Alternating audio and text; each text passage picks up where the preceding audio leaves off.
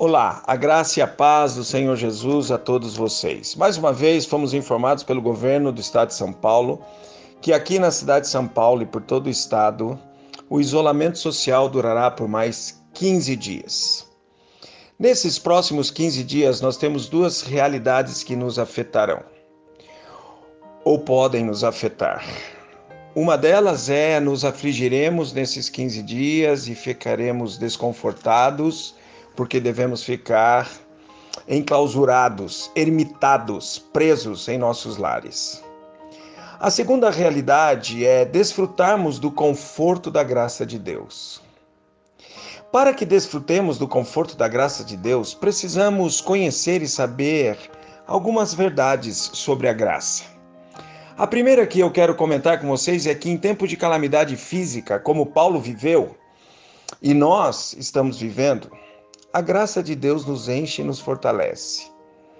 O contexto de 2 Coríntios 12, 9, onde encontramos o texto da palavra de Deus dizendo: A minha graça te basta, porque o poder se aperfeiçoa na, na fraqueza, está num contexto em que Paulo está pedindo ao Senhor que o nosso Deus e Pai o alivie de um sofrimento físico, que é o espinho na carne. E Paulo diz que por três vezes ele pede ao Senhor. E o Senhor então responde: Paulo, a minha graça te basta. Aprenda a ser fortalecido. Aprenda a ser sustentado com a minha graça. Nesses próximos 15 dias, pode ser que as coisas não melhorem como estamos esperando. E se elas não melhorarem, nós precisamos aprender que a graça do Senhor nos enche e nos fortalece, por isso ela nos basta. Outra lição que precisamos aprender da graça de Deus é que em tempos de calamidade emocional e sentimental que nós estamos vivendo, o medo, o desconforto, a ansiedade, elas estão insistindo em bater as portas da nossa alma e do nosso coração.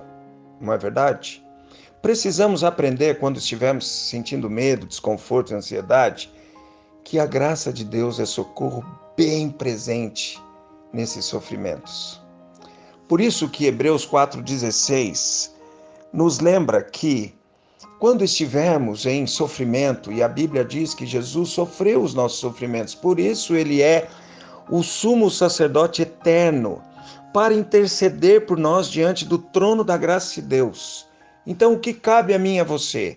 A chegarmos confiadamente junto ao trono da graça, a fim de recebermos misericórdia e acharmos graça para socorro em ocasião oportuna.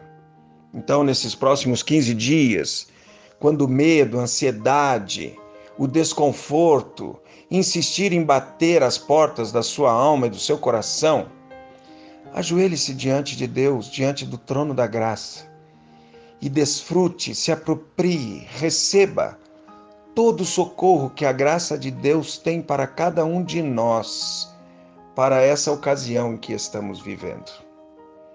E por último, quero trazer à lembrança o ensino do Senhor sobre a sua graça, contido em Sua palavra, que, em tempos de calamidade e isolamento social, devemos ser educados pela graça de Deus a vivemos de maneira moderada, honesta e em confiança ao Pai Celestial nesses dias de sofrimento e infortúnio. Por isso, lembremos de Tito 2, 11 e 12, que diz assim: Portanto, a graça de Deus se manifestou salvador a todos os homens, educando-nos para que, renegadas a impiedade e as paixões mundanas, vivamos no presente século sensata, justa e piedosamente. É isso que precisamos aprender, para que nesses próximos 15 dias nós desfrutemos de todo conforto, de todo fortalecimento e do todo o poder da graça de Deus em nossas vidas. Porque há graça na calamidade minha oração é que você desfrute da graça de Deus nessa próxima quinzena. Deus te abençoe e te proteja. E olha, se você puder, Compartilhe essa mensagem com muitas pessoas e põe ali como título hashtag A Graça na Calamidade. Que Deus te abençoe, Deus te proteja e fique em paz e seguro na graça do Senhor.